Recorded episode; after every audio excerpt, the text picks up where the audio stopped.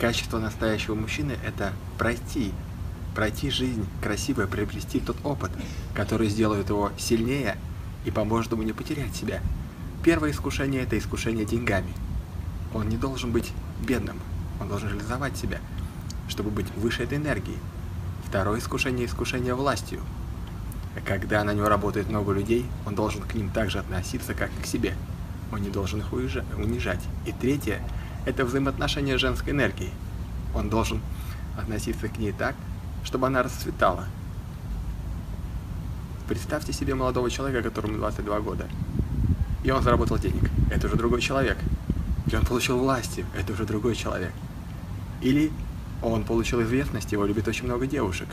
И он не держит эту энергию, потому что просто-напросто гуляет с кем попало. Настоящий мужчина, а слово «может». Слово «может» приходит с опытом. Опытом жизни.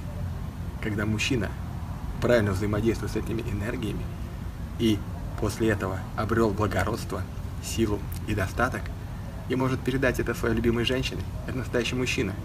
Мужчина от слова «может». Может помочь, может услышать, может научить. Посчитайте по пальцам, сколько вы можете научиться у настоящего мужчины. Танцевать, рисовать, иностранным языкам, отношению к жизни. Всех пальцев не хватит. Настоящий мужчина может быть только с годами, только с опытом.